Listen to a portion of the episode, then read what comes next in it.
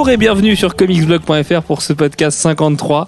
Euh, merci beaucoup à Manu d'avoir assuré l'intérim euh, de bien belle manière la semaine dernière.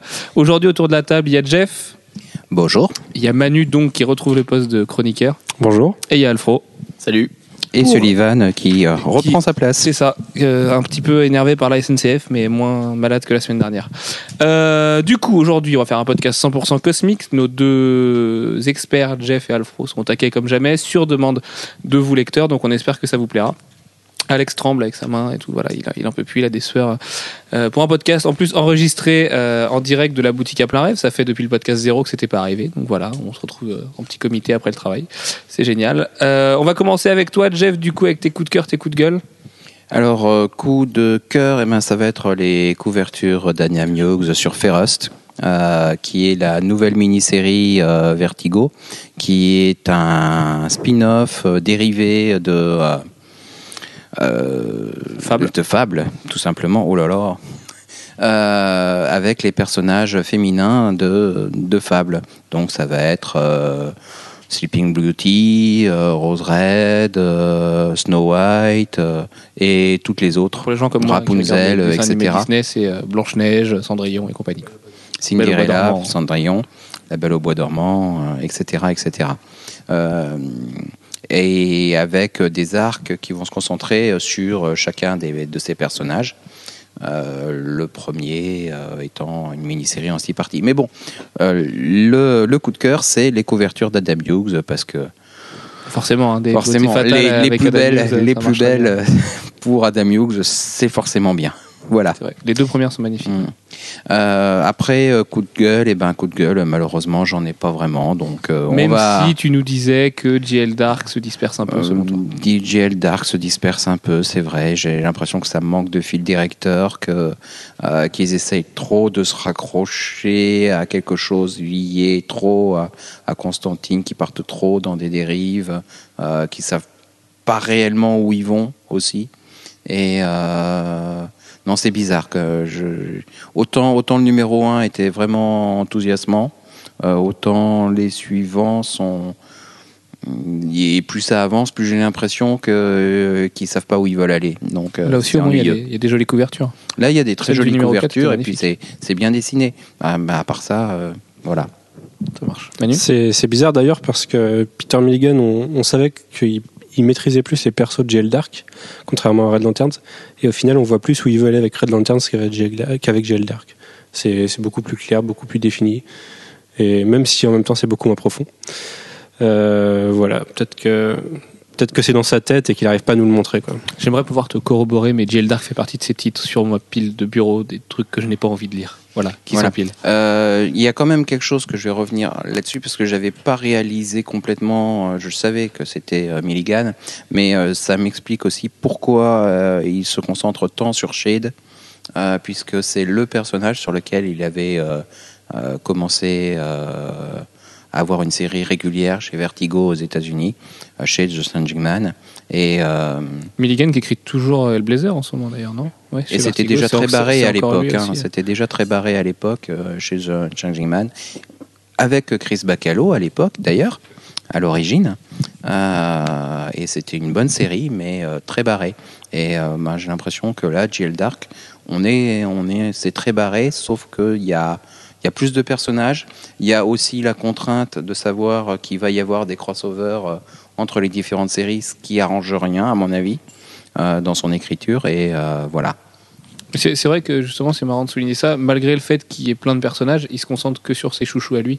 Et Ah c'est bah, un, c'est peu, clair, euh, hein. c'est un peu une constante de la carrière de Milligan. Il aime pas Gambit, il tue Gambit juste parce que ça le fait triper de tuer un personnage qu'il aime pas. Là, il adore Hellblazer et Shade et c'est sur eux qu'il fait. euh, Voilà, et puis Madame. Xanadu, elle a l'air de partir en vrille complète.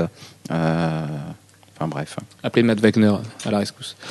Manu, coup de cœur, coup de gueule Alors, c'est une news qui est à l'origine de plusieurs coups de cœur, coups de gueule, on va dire. C'est la news des nouvelles séries et annulations chez Marvel, euh, chez DC à partir de. C'est mai, je crois. Mais ouais, Ça, mai. ouais. Donc on a six séries annulées et six séries. Ouais, j'ai un doute, c'est avril ou mai. ouais. Je crois que c'est avril. C'est le numéro 8, ouais, donc c'est ça. Donc on a six séries annulées et six, séries, six nouvelles séries. Et dans les séries annulées, ben, on voit qu'ils ont fait un peu le vide dans les séries nulles. les séries de basse qualité. Bah, c'est les six séries qu'on annonçait mortes au départ, en fait. euh, voilà, sans Donc, surprise. on a, on a Static Shock, Hawk and Dove, Men Men, of War, Black Ops, Omac, Mister Terrific. et c'est tout. Voilà, ça. D'ailleurs, c'est bizarre de voir qu'ils annulent deux séries euh, testo- euh, testostérone pour en mettre une série militaire par-dessus. euh. J'ai trouvé l'idée un peu bizarre. Ils n'ont pas compris que ça marchait pas. Ouais, bien fait, ça peut marcher. hein. Et dans les séries. euh, Oui, tu as un Je commentaire pense qu'il sur peut, ça avoir, euh, peut y avoir des notions de maintien de copyright euh, sur un certain nombre de titres, euh, les réutiliser pour garder le copyright de- du nom de la série. C'est un enjeu euh, plus commercial et sur la durée que, euh, qu'un enjeu euh, réel. À la limite, si, euh, si ça marche pas, c'est pas grave. Au moins, ils ont exploité le titre et le nom pendant 2, 3, 4, 5 mois et du coup, ils gardent le droit de, ben, de se le réserver et de le garder. Donc, Ok. Et du coup, dans les séries, triste, mais bon. dans les séries annoncées, on a, on a la suite de enfin une nouvelle série Batman Inc. euh, par Morrison. Alors là, euh, c'est aussi un, On, on la savait déjà, celle-là. hein. On savait, ouais. des mois qu'on qu'on c'est aussi un coup de gueule dans le sens où Morrison il fait un peu son truc. euh, je prends pas, je, enfin, je prends pas en compte le relaunch et, et je continue mon histoire parce qu'on on sait que bon, le- l'univers Batman n'a pas été trop touché, mais un peu, et Donc que ensuite, de toute façon, Batman Inc. se passe en dehors du relaunch. voilà, et ni que avant ni après, c'est en dehors. quoi. Leviathan Strikes, Dans Leviathan ouais, Strikes. voilà. Dans Leviathan Strikes, euh, dès le début, c'est très bien précisé que ça prend pas compte, en compte le relaunch. Et là, euh, ça, ça suit direct euh, Leviathan Strikes. Donc on, on peut se dire que ça fera pas partie de l'univers. Et moi, mon petit coup de cœur, c'est donc euh, la Terre 2 qui a été annoncée. Enfin, on le savait déjà, Earth 2. Et une nouvelle série, c'est World's Finest, avec le retour de Power Girl. Donc là, vous, comprenez mon coup de cœur. Power Girl et Huntress, euh, liés à la mini-série Huntress actuelle, qui cherchent à revenir en fait sur leur Terre, qui sont coincés sur la Terre des New 52 et qui cherchent à revenir sur la Terre, euh, la Terre 2. Moi, d'ailleurs, j'aimerais remarquer euh, que World's Finest, c'est la ponctuation. Vu que l'apostrophe est après World's, c'est-à-dire que au lieu d'avoir le- le- les, les plus fins du monde, c'est le plus fin des mondes. Et du coup, voilà, c'est c'est à remarquer et ça veut peut-être dire quelque chose. Mhm. J'ai juste une remarque. si c'est la Huntress de Terre 2, c'est Elena Wayne hein, et non pas euh, Elena. euh, C'est pas la même Terre pas la 2, même c'est une autre 2. Terre 2. C'est la nouvelle Terre C'est 2. c'est la nouvelle Terre 2 de l'ancien univers. D'accord. Ok, au secours. C'est New Earth 2. Voilà, c'est une Terre à découvrir, c'est une autre Terre Histoire de bien simplifier la tâche à, à tous les lecteurs, évidemment. Qui ont envie de- Évidemment. ont envie de s'y mettre. Mais au moins, on va voir la GSA et Power Girl. Et on va continuer à voir la Huntress actuelle. Et c'est pas plus mal. Et, euh, et du coup, le retour de Power Girl, ça nous confirme euh, des soupçons qu'on avait, c'est-à-dire que la, la Karen Stark qui est dans Mister Terrific, c'est Power Girl. Sauf que c'est aussi un coup de cœur de ma part, c'est que il joue avec ça depuis le lancement de Mister Terrific, sur le fait que, attention, vous allez peut-être voir que peut-être euh, ça serait elle. Et en fait, ils nous le sortent dans le dernier numéro de la série. Dans on, sent que c'est rajouté à l'arrache, qu'ils comptaient pas du tout l'exploiter et que c'était juste pour vendre le titre. Donc voilà, je trouve ça abusé, surtout que c'est vraiment peut-être la pire des séries actuelles. Non, c'est Static Shock. Oui, je lis pas Static Sans, Shock. sans- sans la lire, je suis sûr que c'est Static Shock. Je crois que j'ai- je crois que j'ai préféré Green Arrow ce mois-ci. Donc, euh. Quand même. Et d'ailleurs, j'avais lu, alors je vous avais promis de le faire après le podcast la semaine dernière, j'ai lu Hawkman et j'ai pas trouvé ça si terrible. J'ai trouvé ça, en l'occurrence, mieux que Extinction, puisqu'on avait fait la comparaison. D'accord. Et voilà. Bref. Euh, Alex, coup de cœur, coup de gueule? Ben, alors le coup de gueule, il va être facile et ça va être le, le coup de gueule du hater, mais c'est le nouveau logo euh, d'ici. euh, Je, je vois pas pourquoi ils ont changé. Ils avaient un très bon logo avant. Celui-ci est complètement impersonnel et fait euh, vraiment euh, un boîte d'imprimerie. euh, c'est c'est co- complètement à côté de la plaque et du coup, bah, ça fait pas. On vend du super héros quoi. Donc, bah tant pis.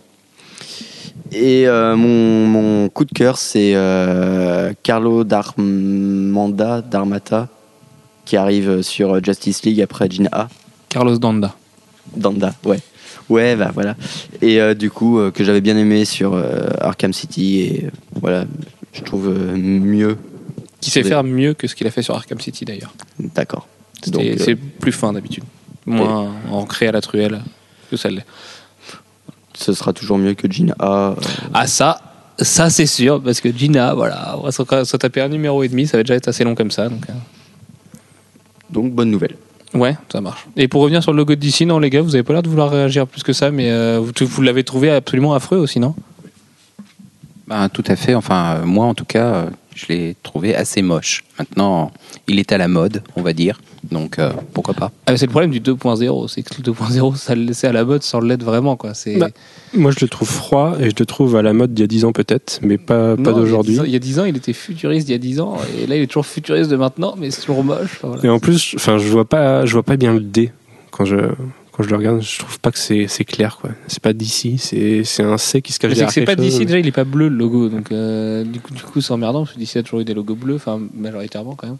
Et puis ce logo qu'on avait aujourd'hui, il était très bien, moi c'est surtout ça le problème. Oui, il était très bien. ouais. On enlève un logo qui marche très bien, qui est pas là depuis très longtemps, ça fait quoi? Ça fait depuis 2005 Depuis 2005. Ouais, c'est 2005 le Sachant qu'avant, c'était, euh, il y en a eu deux de suite, 74-75, je crois. Mhm. Qu'on a, on a dû avoir 30 ans avec le même logo. DC classique qu'on connaît tous, euh, on voyait quand on était petit, quoi. Mais euh, ouais, non, mais alors par exemple, c'est tout bête, hein, mais au générique ciné, Ah ça oui, veut dire qu'on va se oh taper là. ce nouveau logo et ça marche pas du tout. Enfin, c'est, ça le fait pas du tout. Voilà, voilà. Donc, euh, mais bon, euh, c'était leur délire. C'était le délire de Jimmy de vouloir faire un Même sur les euh, couvertures. enfin, pour ça, Disney ça va me choquer tous, les, tous les jours, ça va me choquer. Bah oui. Bon, on va s'y faire. hein. Je pense que c'est comme tout. On s'y fera au bout d'un moment. Non, et puis surtout, pourquoi le mettre à ce moment-là? S'il l'avait fait pour le relaunch, ça aurait eu un sens. Là, le faire euh, en plein. Enfin, je sais pas, euh, sans aucune raison. euh, C'est pour fêter l'arrivée de Terre 2. Comme c'est un événement incroyable, Terre 2. Voilà. Euh, allez, trêve de troll, euh, mes coups de cœur, mes coups de gueule. Alors, mon coup de cœur, j'ai réussi à les oublier en l'espace de 11 minutes. Euh, mon coup de cœur, oui, ici, c'était l'arrivée de David Aja, ou David Aja, parce qu'on est bien franchouillard, chez Valiant Comics. Alors, c'est un peu mon coup de gueule en même temps, parce que du coup, Marvel lui a fait comprendre que non, finalement. Du coup, il arrive chez Valiant, et c'est un coup de cœur, parce que même si je m'en tamponne un peu le coquillard de Valiant Comics. Euh, c'est un mec que j'aime beaucoup voir bosser. Et puis euh, je me dis que si l'éditeur fait l'effort d'aller chercher des gars talentueux comme lui, c'est qu'ils ont quand même envie de faire les choses bien à un moment donné.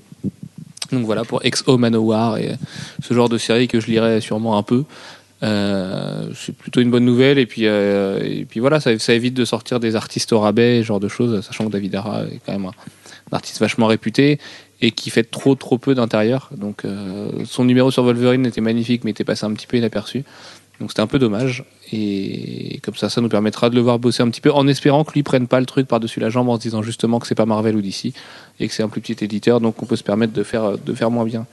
Et mon coup de gueule, du coup, je m'en souviens plus du tout. Euh, voilà, la SNCF en général, euh, pour cette magnifique journée euh, passée au sein de leur train. Euh, non, bah écoutez, ça va être une semaine sans coup de gueule, du coup, parce que j'en ai vraiment aucun souvenir. Du coup, on va enchaîner tout de suite avec notre historien, notre docteur S. Jim Starlin.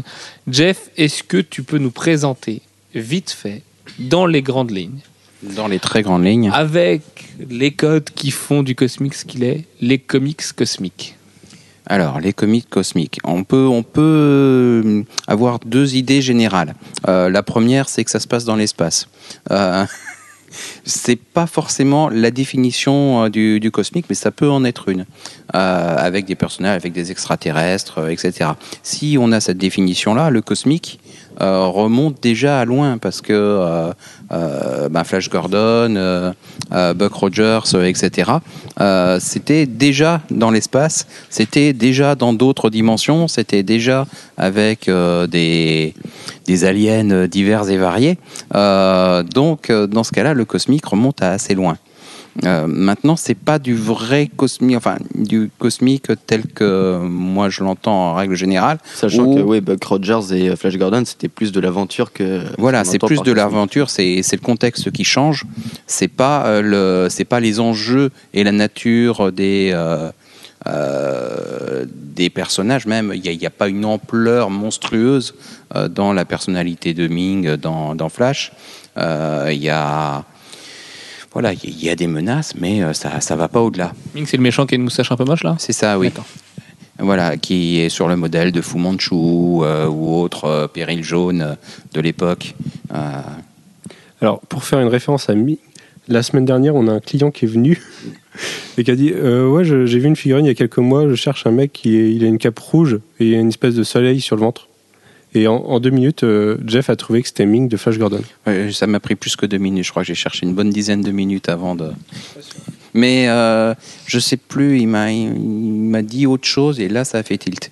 Euh, mais euh, ça c'était long. Ça a été très long pour en retrouver. Enfin j'ai eu l'impression que c'était long.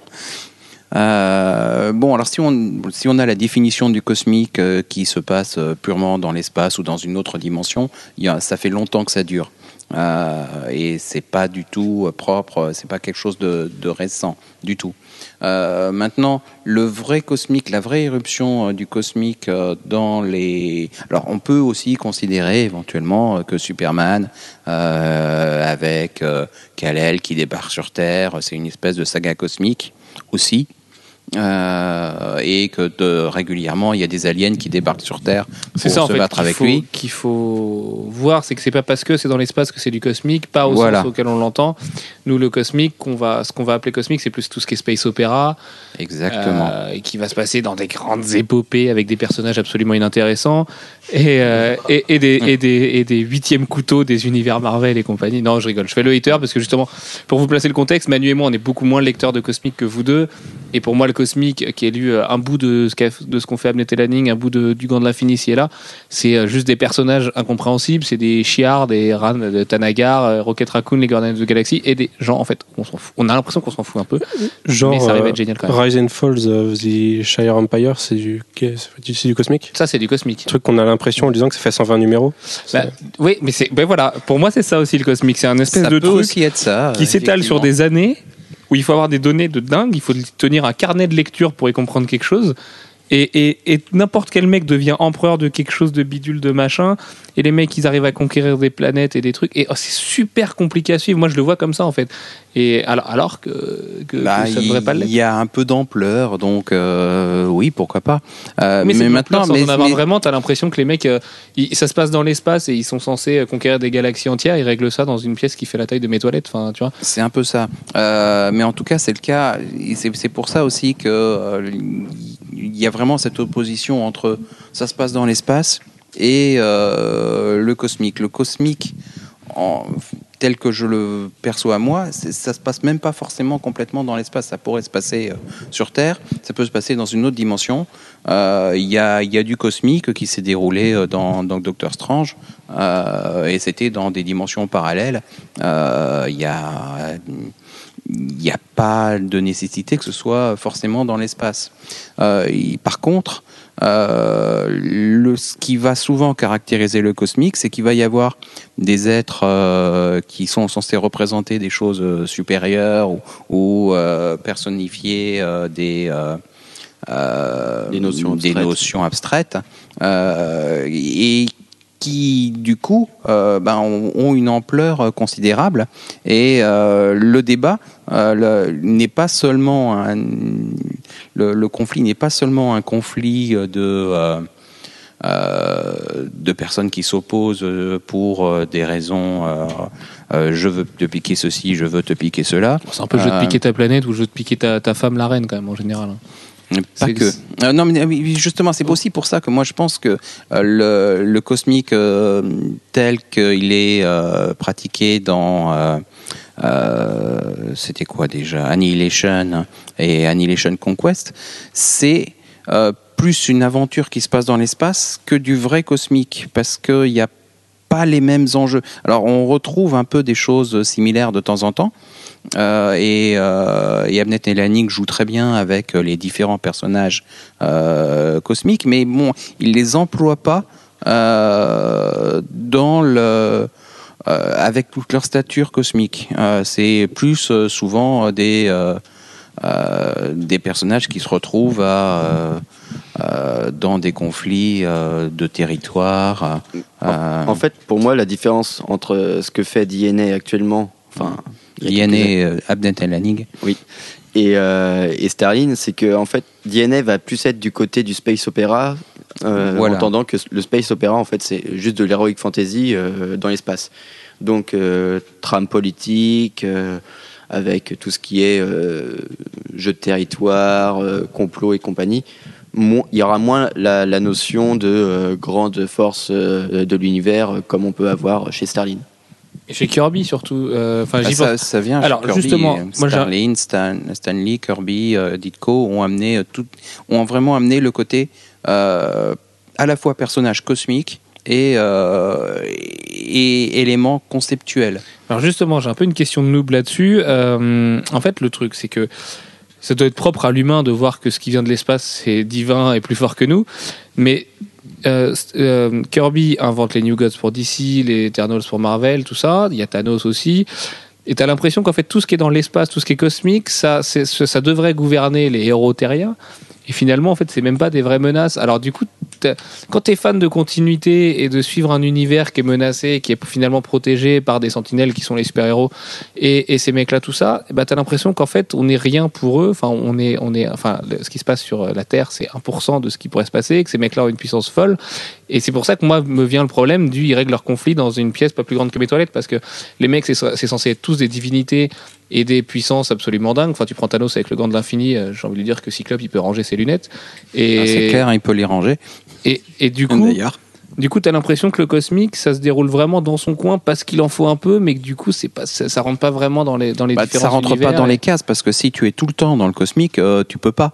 Euh, c'est euh, c'est une surenchère à faire continue. cette, euh, cette- parce que Galactus, bizarrement, c'est quand même la menace cosmique absolue. Et ben lui, il se bat pas trop avec les gens de l'espace. Lui, il, veut bouffer la Terre tout le temps. C'est son 4 heures et, euh, Bon, la Terre ou une autre planète. et euh, il va pas se battre. Enfin, je dire, Rocket Raccoon et compagnie, ils vont pas monter une opération pour le défaire. Quoi.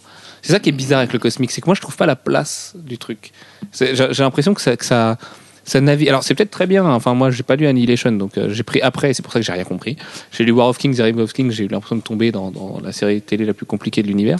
Et euh, C'est un peu, c'est pas faux. Hein. Je veux dire, c'est, c'est, c'est un- il y a une vraie continuité dans, dans ce que fait euh, Amnesty. En fait, dans ce qu'ils ça, font toujours en plus Euh, actuellement, parce que là, c'est- bah, ils viennent sur Terre d'ailleurs en ce moment. Ouais. Earthfall, ouais, c'est ça.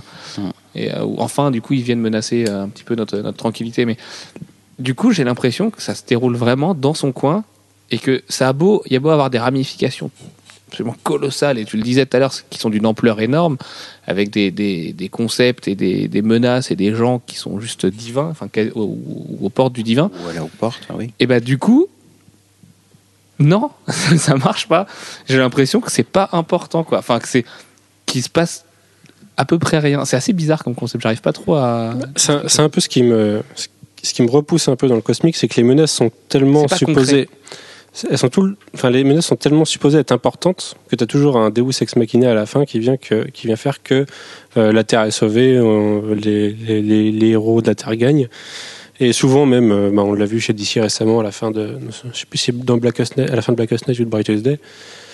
Ça va être la fin de, Black- Blackest Night quand on apprend qu'en fait la Terre a une certaine importance. Bah, elle a toujours une certaine importance. La Terre en fait, elle est un peu tout le temps au centre de tout, ce qui fait qu'au final elle survit tout le temps parce qu'on peut pas se permettre de la détruire. Et du coup, ouais, voilà, ça, bah, on se sent pas impliqué, quoi. On se sent, on se sent pas de Ça, menace. on se sent pas impliqué.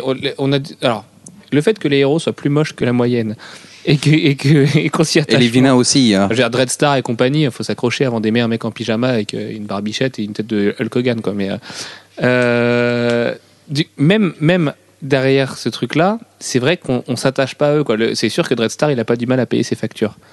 Il y a que Captain Marvel du coup qui fait quand même, enfin le- la grande époque de Captain Marvel par Staline, qui rappelle ça justement avec sa mort tragique et une mort qui est finalement très humaine et qui du coup ramène le cosmique un peu dans nos dans nos préoccupations. Mais c'est vrai que sinon le cosmique, on n'a pas envie, enfin on a du mal, je trouve, à s'identifier et à se dire que et à se dire que c'est si grand que ça. Alors c'est peut-être parce que nous, Manu et moi, on représente une frange un peu euh, bas du front et terre à terre du lectorat, C'est mais je- c'est aussi parce que ça fait très longtemps qu'il n'y en a pas eu. Euh, je, les, les derniers grands exemples, c'est euh, bah, malheureusement, il se passe chez DC euh, et dans des séries qui n'ont pas marché. Euh, Les guerres Ran Tanagar et compagnie. euh, ouais, les la guerre Rantanagaro. Rantanaga, c'est peut-être le pire et- truc que j'ai jamais lu. C'est Euh, oui, horrible. Mm. C'était horrible. Pendant Infinite Crisis, là, c'était Mm. horrible. Mais vraiment. je plus- pas lus en plus. Et, ça recommence. Et ils en mettent un bout. Alors, voilà. Défendons New Krypton parce que c'est ma quête de, du moment, Alex. New Krypton, c'est pas trop mal. Il y a un moment qui est vraiment nul. C'est la guerre Rantanagar qui est au milieu, qui revient. Où les mecs, ils se disent Dis donc, on vous a pas fait de Rantanagar depuis 2-3 ans, les gars. Vous l'avez gardé celle-là. Hein Ah, tu vas pas y échapper, toi. Et c'est horrible. Parce que là, c'est pareil. On s'en fout. Vraiment, on s'en cogne de la, de la guerre Rantanagar. On on n'a aucune empathie ni pour un camp ni pour l'autre. Et du coup, bah, t'as des mecs avec des ailes qui se battent contre des gars qui sont habillés avec des casseroles. Et, euh, Et c'est juste, enfin, c'est ça, c'est que les, il pourrait se passer n'importe quoi derrière, quelles que soient les conséquences. On a l'impression que ça a aucune importance. Euh, Moi, je vous l'ai déjà dit, j'ai commencé d'ici avec Infinite Crisis. Et je me souviens particulièrement de ce Big Books euh, qui. C'est un, un parfait exemple de saga que tu as l'impression qu'elle dure 120 pages, enfin 120 numéros, alors qu'en fait, elle, elle en fait 6 ou 12. Et c'est. faut lutter. Ouais, mais. Ren Tanagar, c'était vraiment très long. En plus, il y avait Warlock qui ne servait à rien en plein milieu. C'était euh, des races extraterrestres euh, qui- ont aucune importance vis-à-vis de la Terre, donc on, on s'en cognait, c'est vrai. Mais là, c'était le pire du cosmique, en fait. C'était. euh, D'ailleurs, je sais même pas, c'était pas. euh, c'est pendant ce temps-là, euh, Starling, il était en train de faire euh, Death of the New Gods, plutôt. oh, c'était plutôt. Enfin, je sais plus. Euh, mais euh, bon, euh, je sais pas, je l'ai pas lu, le Rantannagar War, donc. euh, Alors justement, puisque Jeff, oh, tu peux le crier fort, tu es euh, le plus grand fan du monde et peut-être Non, sûrement pas, de la sûrement galaxie, pas. c'est le moment, de Jim Starlin. Euh, on va parler de l'hist- ce que, ce que nous on appelle l'âge d'or du, du- du cosmique, et donc l'âge d'or selon toi qui se situe vraiment dans toute la carrière de Jim Starlin? Et qu'est-ce qu'il a fait, qu'est-ce qu'il a fait de bien, et pourquoi c'était si génial? Alors, si on doit parler, ben, avant de parler Starling, il faut quand même euh, dire que le, vrai cosmique, il est, il est arrivé avec euh, avec Stan Lee, Kirby et Ditko euh, dans l'univers euh, Marvel, euh, où on a vu apparaître des personnages comme Galactus, euh, comme le Silver Surfer, comme En fait, tout ce qui est. les quatre les- le. Guardian. Euh, en fait, c'est venu très très vite. Le, le, le cosmique de base, celui qui se passe dans l'espace, ou avec des personnages qui viennent de l'espace, est venu très très vite euh, dans, dans l'univers Marvel, puisqu'il est apparu avec les Skrulls. Euh, je crois que c'est devait être le Fantastic Four 4 ou quelque chose comme Quatre ça. ou cinq, ouais. Voilà, quelque chose comme ça. Il se Et, transforme euh, en vache à la fin, donc. euh, Oui, euh, c'est pas du vrai cosmique. hein, voilà, il se, il se trouve juste que c'est. euh, mais bon, c'est c'est le germe qui va faire que euh, dans le FF euh, 46 ou 48, on voit Galactus arriver sur Terre et, et, là, c'est ça, ça commence à prendre de l'ampleur. Après, on a Im, on a qui de- sera le futur Warlock, qui apparaît pas très longtemps après. Il y a le Silver Surfer, il y a euh, les Inhumains qui sont qui sont un peu qui arrivent un peu avant aussi. Euh, bref, il y a, tout un tas de choses qui apparaissent, qui font une irruption euh, violente dans l'univers euh, Marvel. Et puis euh, du côté de du côté de Ditko, qui lui travaille beaucoup plus sur Doctor Strange. euh, Il y, a, il y a tout plein de euh, visites euh, la dimension de voilà la dimension noire de Dormammu, mais bon plus loin euh, il va chercher Éternité qui personnifie le bah, l'éternité, tout, l'univers, toute, toute la réalité. Et euh, il y a de plus en plus de concepts qui font de, de concepts d'être abstraits euh, qui font irruption dans l'univers Marvel et euh, qui, euh, qui prennent de plus en plus de place et qui amènent l'idée qui permettent de créer déjà l'idée que éventuellement il peut y avoir des choses plus amples que juste je veux te piquer ton territoire ou je veux te piquer tes sous ou je veux te piquer ta femme. Bref. Et ouais, avec Thanos, on peut ramener ça euh, à ce niveau-là, en fait. Ouais, on peut, fait oui, puisqu'il ça. est amoureux, il est amoureux de la mort. Hum. Non, il- Non, non, La, il- la mort, c'est la Thanos, femme. veut- Thanos, à la base, l'idée, l'idée de base de Starlin, c'est Thanos est amoureux de la mort. Et la, de la mort qui est la personnification euh, de la mort, de la, qui est la divinité qui personnifie la mort. Euh, et il la, il la connaît personnellement. On peut dire ça. Euh, Ça correspond en plus aux années où la drogue était très très répandue. c'est euh, exactement ça, mais bon, il y, a- y un côté psychédélique dans le, euh, et je pense que il y avait, il y avait beaucoup de ça aussi dans les, euh, dans ce qui a été amené euh, à l'époque. Mais bon, ça, participe à tout ça. Quand on a euh, chez, à la même époque, on a Howard the Duck qui, qui part dans des délires absolument terribles avec Steve Garber au scénario et Gene Colan au dessin, et, et ça participe des mêmes. des mêmes délires. Euh, Il y a des personnages absolument ahurissants dedans, totalement improbables. Et c'est c'est un peu la même, euh, c'est un peu le même délire. Sauf que là, c'est sérieux. Et euh, les personnages, euh, les, les menaces sont cosmiques. Et euh, Thanos à la base c'est ça. Il veut, euh, il veut détruire l'univers pour faire un cadeau à, à la déesse qui représente la mort. Euh, parce que s'il lui fait un cadeau suffisant, peut-être qu'elle l'aimera. Et c'est ça. Tu, tu- Mm. tu dis que, ça- enfin, Sullivan, tu dis que ça correspond à la période où il y a beaucoup de drogue et ça correspond aussi à la période où les sciences, euh, enfin, les découvertes scientifiques ont explosé, où, où on commence à aller dans l'espace et où les, où les, les gens ont commencé à se rendre compte qu'il y avait autre chose que, que notre pauvre Terre et, et où du coup il y avait tout un tas d'interrogations auxquelles les philosophes avaient envie de répondre. Et je pense que ça vient un peu de ça aussi. euh, C'est un, esprit d'époque. Il y, a, quoi. un- il y a un peu de tout. Il y a effectivement la découverte de l'espace, euh, mais bon, celle-là, on, on l'a préparée déjà avant. Il y avait déjà des aliens. euh, Voilà. En fait, pour expliquer le truc, c'est que Jim Starlin a fait la guerre du Vietnam et comme la, la grande majorité des GI, il est revenu drogué. Et euh, alors, ceux qui avaient de la chance, ils étaient drogués aux euh, les moins chanceux étaient drogués à l'héroïne. Donc il est, peut-être un peu perché. Et euh, c'était déjà un grand fan de, de tout ce qui est euh, aventure spatiale, euh, Ésotérisme. et voilà et tout ce qui est un petit peu perché même sans la drogue donc c'est peut-être pour ça que l'un dans l'autre ça a donné ce genre d'histoire un petit peu complexe Bon, il faut savoir que Thanos, ceci dit, il l'avait déjà créé avant, avant de travailler pour Marvel. Euh, on le voit apparaître vaguement dans, dans des fanzines euh, avant et avant de faire euh, le avant de faire le Vietnam en question. Donc, euh, je me doute pas parce que tu dis fanzine, mais moi aussi je dis fanzine. Parce qu'on Mhm. sait jamais s'il faut dire fanzine ou fanzine. Mais hum, autant dire fanzine, plus rigolo. hum, je sais plus. Mais euh, je crois qu'il y a des il y a des discussions sur l'origine du nom. Et euh, suivant l'origine, il y a des prononciations différentes. De toute façon, Bref. ça n'existe plus aujourd'hui. Voilà. Voilà. Aujourd'hui, on dit Internet à la place. Euh, très bien. Donc, du coup, ce Jim Starlin, qu'est-ce qu'on peut retenir chez lui de, de ses œuvres majeures? Parce qu'en plus, Starlin, il a quand même un mérite, c'est qu'il a œuvré quasiment que pour le cosmique. Quasiment, oui. Enfin, il a, il a pas fait que ça. Il a aussi fait, euh, il a aussi travaillé sur du Batman. Euh, il y, a, il y a un certain nombre d'épisodes qui sont. moins. C'est moins connu parce que bah, il y a des, vraiment d'excellents épisodes de, de Batman qui ont été faits par lui, mais euh, le, mais qui sont pas des arcs euh, qui sont restés dans les annales. Euh, quoique The Gift en fait un peu partie, mais bon. Euh, pas The Gift, euh, The, the Price, Euh, The Cult. Oui, tu The as raison. Ouais. Bon, c'est pas ce qu'il a fait de mieux. Il y a eu mieux encore avant. Euh, et puis c'est surtout la plupart du temps antérieur euh, à Crisis.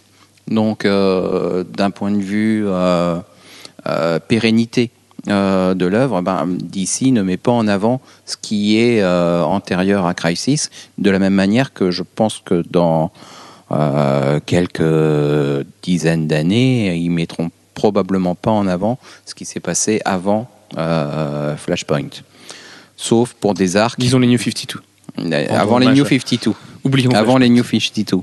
Euh, tout En- simplement parce que ça rentre que- plus dans la continuité. Ouais, enfin, c'est- Mais bon, enfin, ça empêche on, pas- On peut pas en parler aujourd'hui parce qu'on a Ça n'empêche pas que vieux, Hush, mais- à mon avis, restera un arc euh, majeur. exemple. Mais même est-ce que les New aussi. 52 resteront, enfin, auront la même importance On que sait pas. Crisis? On sait pas. Et bon, On ne sait pas. Euh, et euh, oui, la question à la base, c'était quoi? C'était quelles sont les, les œuvres les plus marquantes de Starlin? Parce que du coup, il, il est chez Dynamite aujourd'hui, il fait Breed, mais euh, il a aussi fait plein, plein, plein, plein de choses cultes, notamment ben, une le, ressortie le en premier arc, le premier arc vraiment connu de Starlin, c'est bah, autour de Captain Marvel, justement, quand il reprend Captain Marvel dans les années euh, 70. Euh, où il fait justement intervenir très rapidement Thanos et euh, fait de Captain Marvel un héros cosmique qui ne se contente plus d'être euh, un personnage avec des bracelets qui est super fort, euh, mais qui gagne en plus euh, la conscience cosmique. Il Et fait intervenir euh. Eon qui, qui est une entité euh, extraterrestre, euh, cosmique, de, de premier plan, qui habite dans, dans un univers euh, parallèle, euh, quasiment, ou, ou séparé. Euh, il, euh, il donne une origine au titan. Euh, il crée Titan à lui tout seul, donc euh, Eros, euh, euh, Mentor et tout-. Mentor et compagnie. Euh, C'est Euh, euh, bah, ils des- sont morts, hein, alors c'est embêtant. c'est des espèces de dieux, Alors. mais d'origine mortelle. Mais en réalité, plus tard, on apprendra que ce ne sont pas les dieux. En fait, c'est une, c'est une branche séparée des Eternals. Des Eternals. euh, qui sont partis et qui sont allés s'installer sur Titan. Euh, et euh, voilà. Bref, mais euh, c'est quelque chose qu'on apprend beaucoup plus tard et euh, qui est plus euh, du fait de Marvel que du fait de Starlin. Euh, Puisqu'à la base, euh, l'idée de Starlin, c'est que euh, les Titans euh, sont les enfants de Chronos, qui, après son exil euh, et son combat avec euh, Zeus, qui L'idée de Starling ou de la mythologie grecque, au passage. oui, bien sûr, oui, aussi. Non, parce que c'est très dérivé. de reprendre les, les, les éléments fondateurs de la mythologie et de les reprendre à sa popote après, enfin de refaire sa popote avec ça et tout. Mais C'est plutôt marrant, d'ailleurs, ça donne God of War, donc c'est c'est plutôt rigolo. Mais euh, non, mais l'idée est bonne en tout cas. Euh, Voilà. Les- les- Voilà.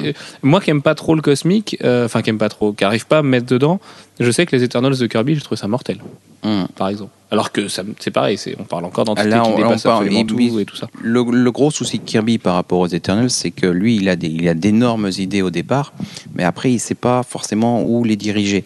Euh, L'énorme différence avec Starlin, c'est que Starlin, lui, il a son idée de départ, mais il sait exactement où il veut aller. Parfois trop Et- mais- Hum Parfois, euh, Starlin, il sait où Parfois il veut aller. très mais très très loin. C'est très loin dans le temps. C'est vrai euh, à la fois pour, euh, pour, pour Thanos, c'est une certitude.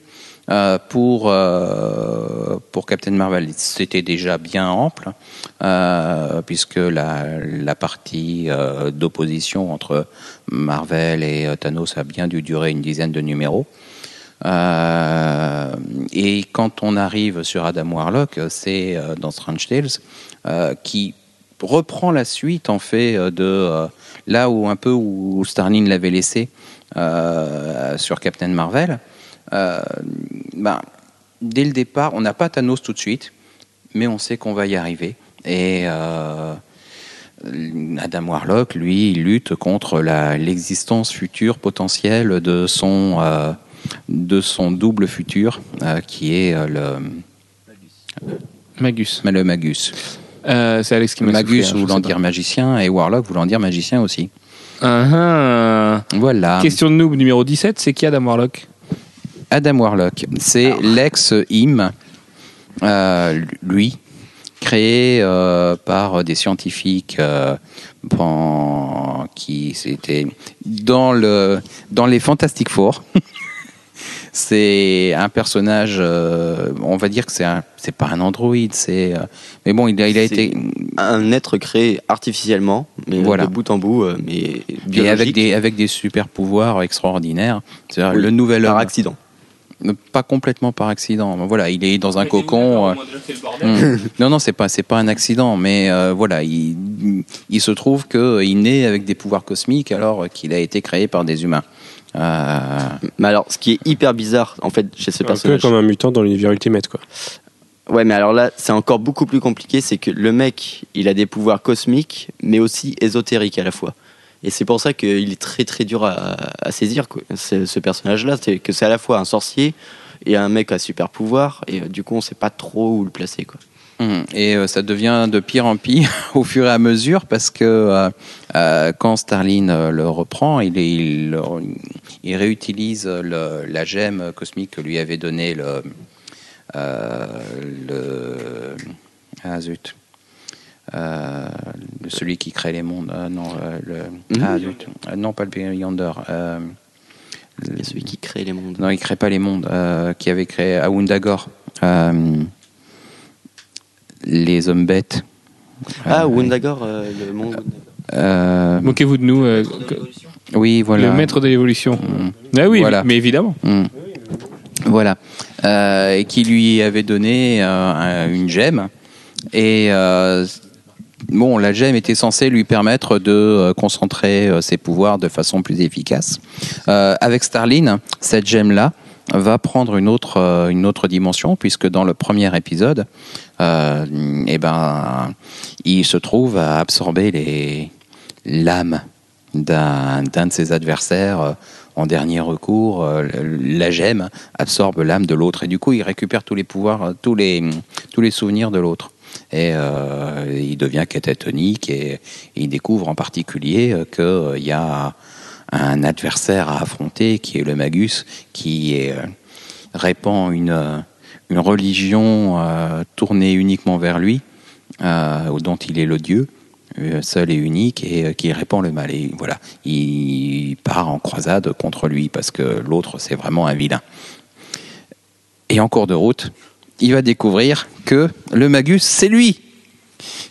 Au bout de quelques, au bout de quelques numéros, il va découvrir que le Magus c'est lui.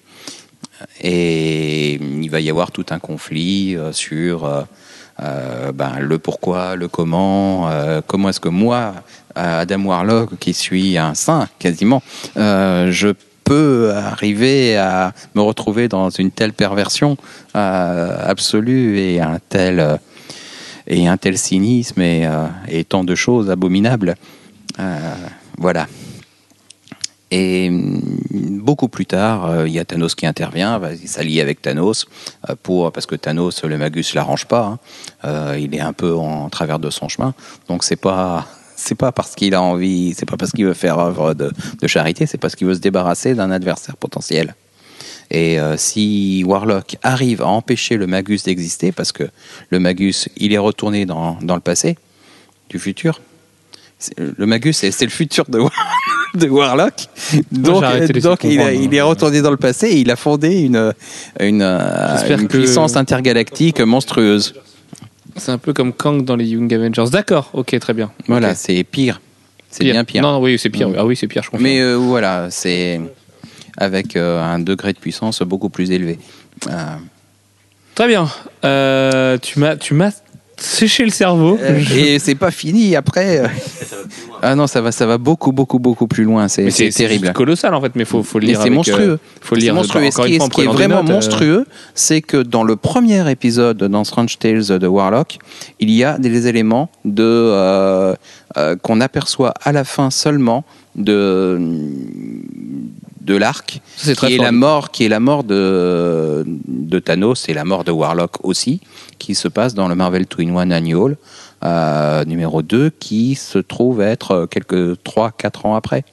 Ça c'est très fort du coup. Ça montre quand même que oui, Starlin euh, savait où il voulait Ah, il aller. dès savait exactement où il voulait aller et euh, Mais c'est mais monstrueux. c'est- ce genre de lecture, tu peux pas les avoir euh, une fois par mois et tout ça et tout. Enfin, Si, si, ouais. J'imagine moi avec la dose de comics que j'ingurgite aujourd'hui, tu mets un truc aussi riche, j'en vois pas la moitié. Alors, si on devait faire un parallèle, il y a peut-être que Grant Morrison qui écrit de cette façon-là aujourd'hui, qui écrit pour lui en fait et, et qui fait un peu fi de, de- du reste et pour lequel tu es obligé de te concentrer sur chaque numéro et de d'avoir des références à ce qu'il a fait avant.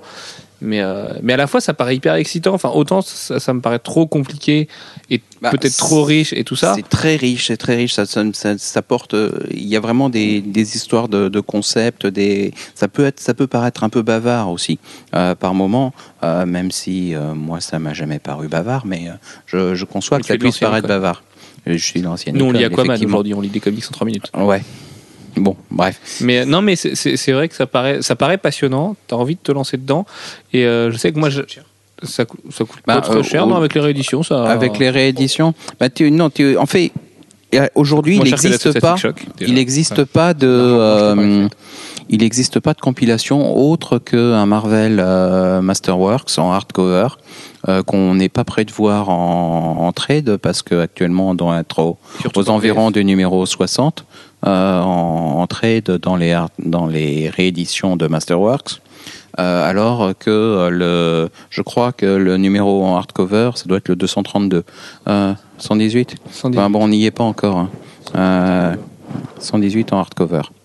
Et Oui, oui. Il y a une, intégrale, il y a une intégrale euh, de, de Starling, enfin de, du Warlock de Starling, qui, euh, qui est réédité comme ça.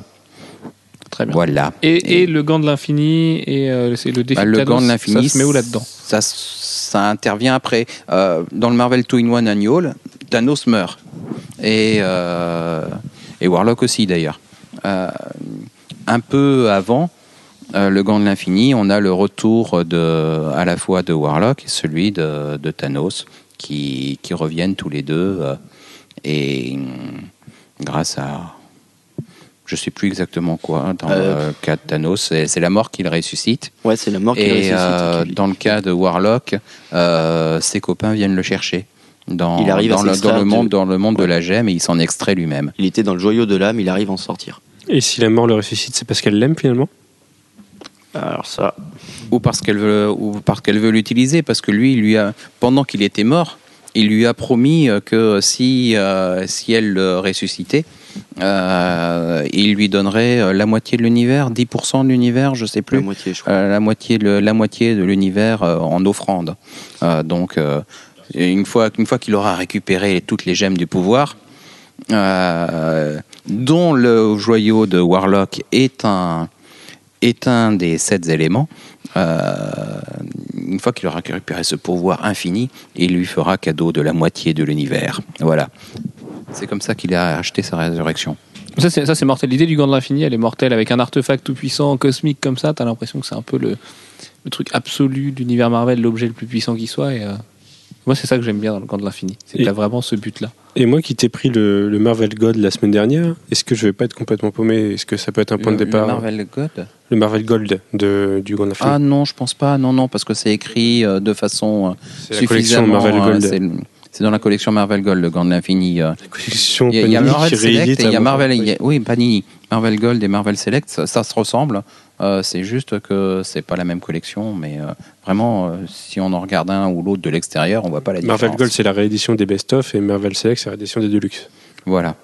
Et oui. À c'est une- 16,30 c'est une- Et c'est le même prix et c'est le même format. Euh, non, juste pour dire que dans le, dans le premier arc avec. dans le premier arc avec, euh, avec Thanos, l'objet de pouvoir, c'est le, le Cosmic Cube qui lui aussi donne un pouvoir infini, absolu. Et d'ailleurs, pendant la- le combat euh, avec Captain Marvel, Thanos devient Dieu. Euh, demande au, demande au, demande, euh, demande au cube, au cube de le transformer en Dieu. Euh, mais un vrai Et Dieu dans euh, quel pas sens du coup Dieu, sens Dieu, à l'origine pas- de tout. euh, Dieu, Dieu tout puissant, Dieu euh, celui qui comprend tout, qui voit tout, euh, qui euh, et qui peut tout, Euh, absolument tout. Et euh, ben du coup, il, il perd un petit peu de perspective et euh, il, il y a une vulnérabilité qui, qui existe, qui est euh, qu'il faut détruire le cube pour euh, l'obliger à revenir. Et c'est ce que fait Captain Marvel. Ça me fait penser à Mighty Thor et la réflexion du prêtre sur où se place son dieu monothéiste parmi euh, si tu as des dieux qui vivent euh, dans la C'est intéressant. C'est un des, un des rares bons points de Mighty Thor, justement. Oui. D'avoir euh, le mec, le- un catholique confronté aux Asgardiens et, et aux As et tout ça.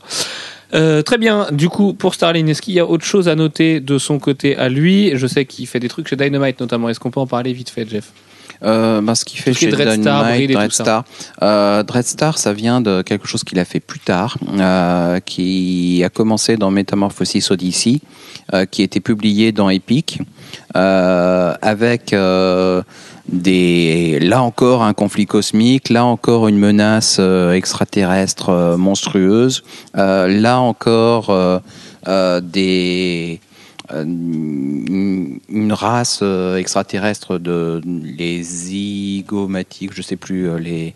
euh, non oui. C'est des muscles. Les zygomatiques. non c'est pas. Je sais bien que c'est des muscles, c'est ce qui fait paraître de sourire, mais. Euh, euh, la race des zygomatiques, Non, appelons-les c'est pas les zygomatiques, c'est les y les y Les y quelque chose. les y quelque chose euh, qui sont euh, du côté du bien. Et puis il y a une autre race qui veut tout détruire euh, et euh, pour euh, pour les contrer, euh, un magicien, un des derniers représentants de cette race d'immortels, euh, réunit une équipe euh, qui personnifie le, les anciens mondes et avec l'aide de quelqu'un qui a une épée, Euh, mais une épée Ça particulière. d'un coup. Ça me plaît beaucoup plus, moi. Ce... Oui, mais ça, c'est Dreadstar en réalité.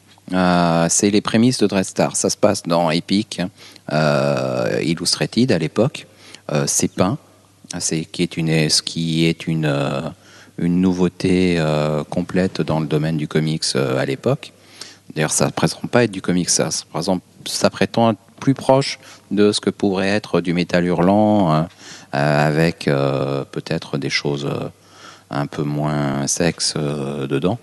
Euh, et hum, bon, en gros, à la fin, euh, il détruit l'univers pour leur- il détruit, il détruit une Possible, galaxie complète. retenir, les mecs qui font du cosmique. Il, euh, détruit, il détruit une galaxie complète euh, en ne préservant euh, que euh, les, euh, les personnages euh, qu'il avait choisis, euh, qui sont envoyés euh, se promener dans une autre galaxie. Parce que c'est la seule manière de sauver l'univers, parce que les, autres, les autres que fan vont. hardcore euh, de Star Wars, je savais ce que c'était le cosmique. Les mecs, vous venez de me doucher quand même ce soir-là. Voilà. Euh, bon, à part ça, euh, bah, du coup, Drestar réapparaît beaucoup plus tard dans sa propre série, euh, qui là aussi va avoir des arcs avec des longueurs pas possibles.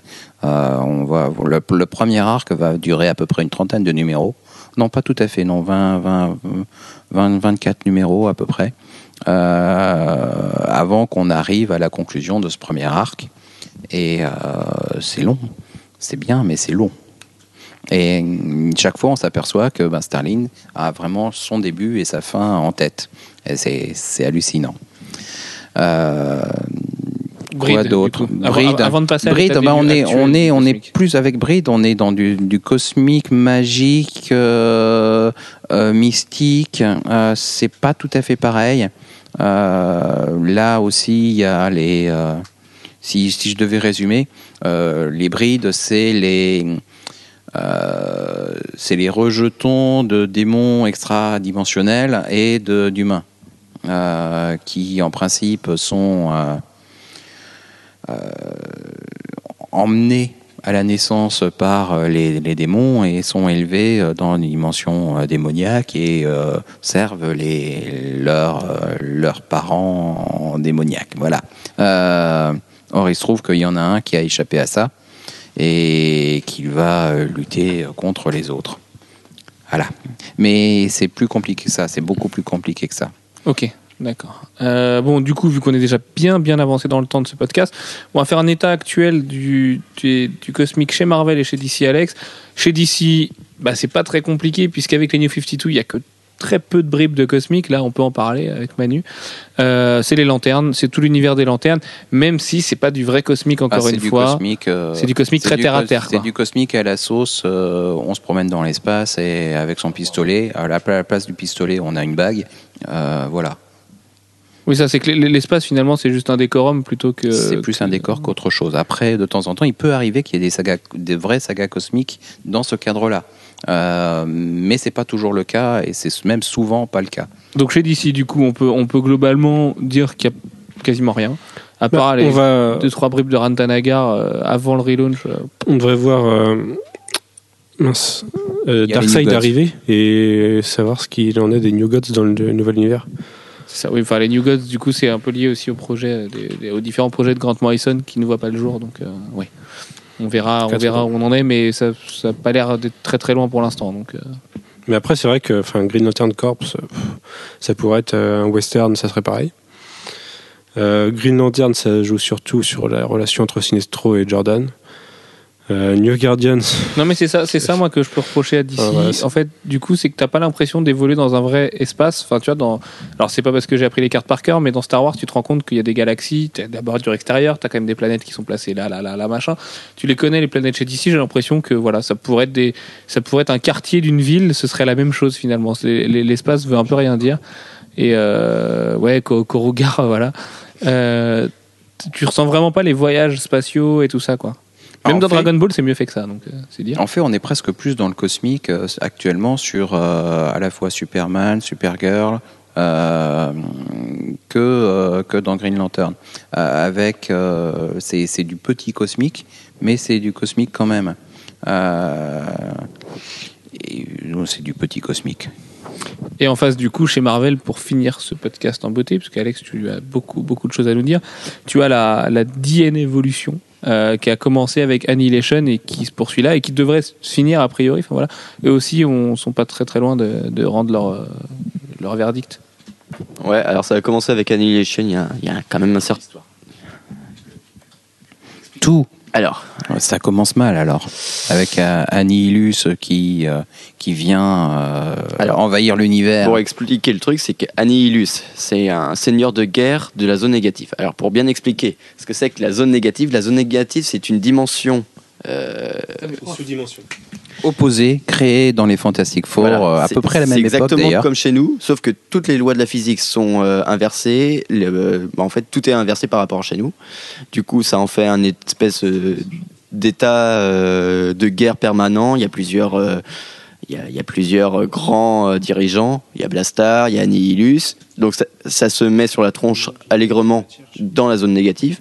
Sauf que le, le plus grand seigneur de guerre de cette zone négative décide de passer dans notre dimension. Et c'est ce qu'on a appelé la vague d'annihilation, où il débarque avec euh, les phalanx et pète un peu, trop, un peu tout sur son passage.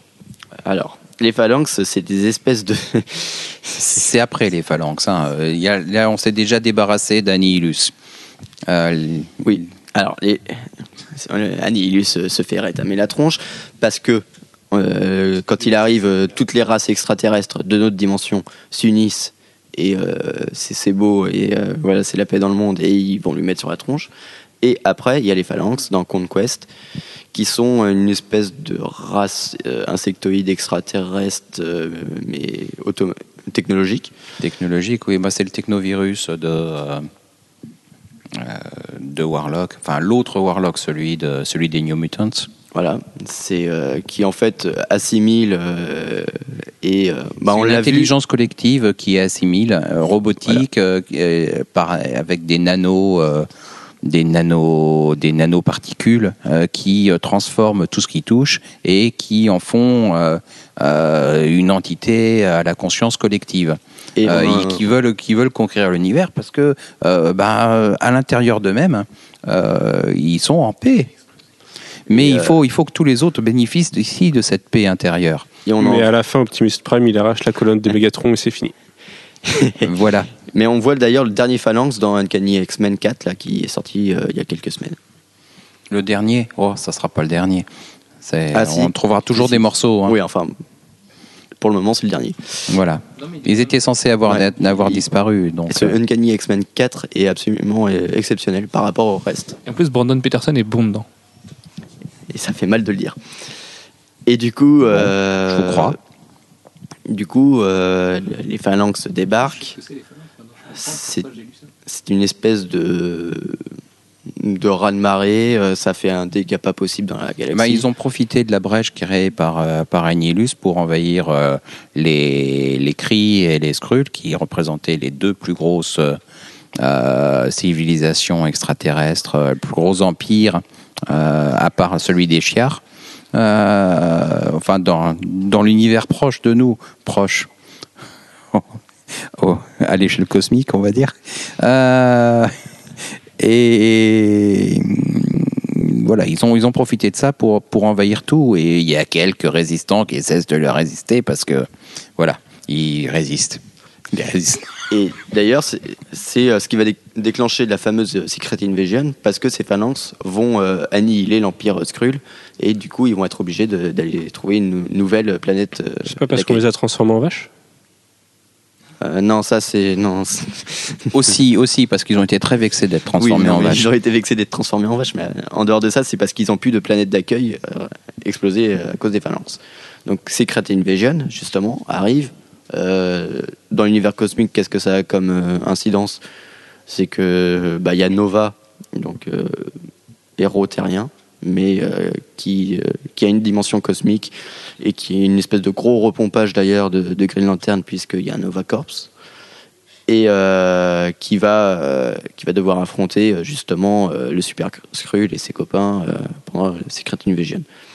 L'autre conséquence, c'est que du coup, alors pour voilà, le- le- le- l'approche de DNA justement de cet univers cosmique, c'est qu'il y a plusieurs puissances politiques en demeure et que euh, le vide créé par euh, l'Empire Skrull fait que euh, l'Empire Shi'ar devient de plus en plus énorme et l'Empire Shi'ar est euh, commandé par le frère de Cyclope qui est Vulcain, qui est dément. Et qui veut envahir le reste de l'univers. Maintenant qu'il n'y a plus les Skrulls, euh, il voit pas pourquoi il irait pas mettre sur la tronche des, des Kree qui se sont quand même en- pris plein la tronche aussi pendant. Qui s'en euh, sont pris de plein la tronche aussi. euh, je veux dire, Voilà. l'Empire Skrull, l'Empire Kree, ils sont à peu près dans le même état, c'est-à-dire en mauvais état. Et du coup, il, se dit, bah, tant euh, qu'ils sont euh, blessés, pourquoi pas euh, aller les attaquer et, et aller les envahir. euh, Comme ça, je serai le, maire- le maître de l'univers et, et Le vrai maître de Voilà. l'univers.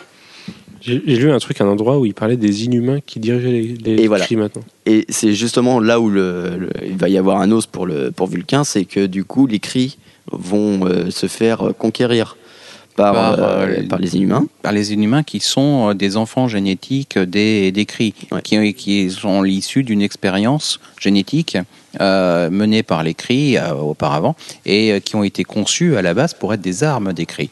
Euh, des armes vivantes, mais des armes.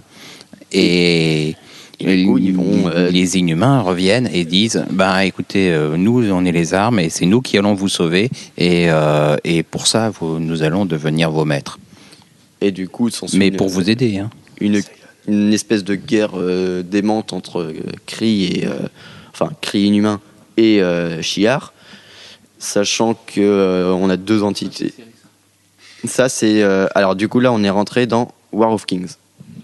Et donc War of Kings la, raconte la cette guerre, guerre, entre euh, Black Bolt d'un côté, le roi des Inhumains, et deux faits devenus as- euh, qui a accédé à la royauté euh, par rapport au Kree.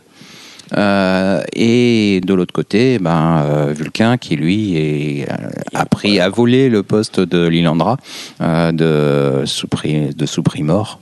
euh, chez les Chiards. Et du coup euh, alors Lilandra euh, avec euh, Avok et, sa compagnie essaye de, mener une résistance. Euh, Il y a les gardiens de, la galaxie qui essayent de d'en rendre tout le monde sympa, les fêtes la paix, mais, ils n'y arrivent pas trop. Et bah, il y a Nova qui essaye de sauver tout, tout ce petit monde, mais sans plus d'effet que ça. Sachant qu'à la fin, il y a une espèce de bataille dantesque où euh, Flèche Noire va affronter personnellement euh, Vulcain, sachant que Et- Ouais, ouais, mais ça se finit mal pour les deux. Ils se retrouvent tous les deux dans un espace. euh, Voilà. Sachant que l'un a le- la capacité d'annihiler une planète s'il veut, si- s'il crie assez fort. L'autre, il a la capacité à absorber toute l'énergie euh, cosmique pour la rediriger. Vous imaginez un, un petit peu l'affrontement. Euh, Il y a des armadas qui sont euh, complètement euh, réduites à silence et les deux, euh, les deux disparaissent, disparaissent, mais dans, dans une espèce de déflagration. Parce qu'en plus, euh, Flèche Noire avait décidé de stocker un petit peu de son pouvoir. En parallèle, il y avait euh, aussi euh, quelque chose d'autre qui se passait dans Guardians of the Galaxy. Il y avait des fissures dans, dans l'espace-temps et, et dans l'univers. Et leur conflit a, fragi- a accentué cette fragilité. Voilà. la déflagration fait qu'il y a une énorme faille qui apparaît et euh, bah, qui menace d'envahir tout. Et du coup, cette, C'est cette là faille, décroché. alors voilà, la faille, c'est ce qui va, Elle am- fait quoi la faille? Voilà. elle va amener à Realm of Kings. Et Realm of Kings raconte euh, l'histoire de, de cette faille, qui en fait est une porte d'entrée sur une dimension gangrénée. C'est-à-dire que en fait, c'est une dimension euh, cancéreuse. Et euh, C'est pas la dimension des Marvel Zombies, rassure-moi. Non, non, c'est alors c'est- en fait c'est pire, c'est que C'est pire.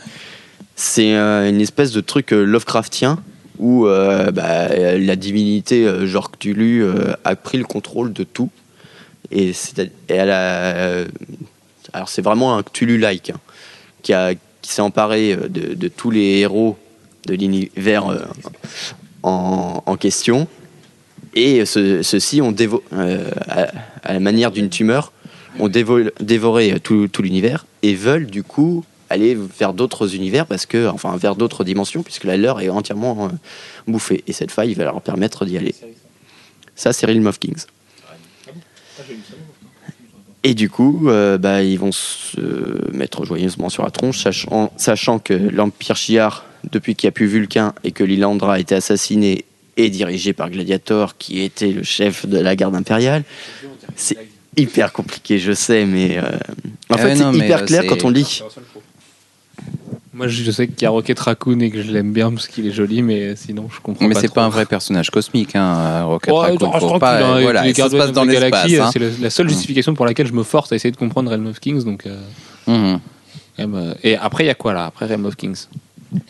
Et bah, après Realm of Kings, c'est Annihilators. Et alors là, c'est beaucoup plus bas du front. C'est euh, juste les mecs. Beta Ray Bill, Gladiator, Le Silver euh, Surfer. voilà, Silver Surfer.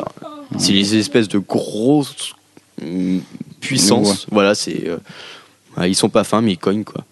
Et euh, du coup, euh, bah, bah, ils vont mettre sur la tronche de tout le monde. Et euh, actuellement, ils arrivent sur. Moi, le surfeur, je l'aime bien parce que ça fait 40 ans qu'il a toujours les mêmes états d'âme. Et du coup, euh, je le comprends. Bah, en fait, si tu avais Ça lu dépend les des derniers moments, trucs, hein. pas vraiment. Parce que Ça maintenant, des moments. maintenant, il est. euh, comment dire. euh, bah, il, s'est- il se laisse aller, quoi. C'est. Bah, ouais, je suis redevenu le héros de Galactis. Voilà, c'est. Bah, bah, je fais mon boulot et puis oh, rien à battre. quoi. Parce que moi, je suis au début de Mighty Thor où il se dit euh, Ouais, euh, faut que je lui trouve des mondes, mais je vais pas y trouver des mondes habités. Tu vois. Ouais, Donc, non, il mais a ça, encore c'est une Fraction conscience. qui l'écrit c'est- comme ça. quoi. En plus, c'est Fraction. Mais- Voilà. Mais le Silver Surfer, c'est vraiment un personnage qui est écrit différemment suivant qui il écrit et suivant les moments. C'est bien qu'il n'y a a plus de vraies lignes euh, le, concernant. Et euh, par moment, il est vraiment écrit de façon cosmique. D'autres fois, euh, c'est juste un, gars qui se promène par là. Et puis, non, c'est vraiment bizarre le traitement du Silver Surfer. Ça varie vraiment beaucoup. Très bien. Euh, bon, alors après, vous m'avez asséché le cerveau, vraiment. J'ai l'impression de, de- de- de- d'être complètement à côté de la plaque, de rien comprendre à tout ça. Mais je vais faire l'effort, je vais m'y mettre. Euh, allez, avant de finir ce podcast, messieurs, les cinq sagas cosmiques les plus immanquables qui soient. Jeff, tu commences. Hum, Captain Marvel de Starlin, euh, le Warlock de Starlin, euh, Dreadstar de Starlin. Euh, mais euh, avec Metamorphosis Odyssey dedans. Euh,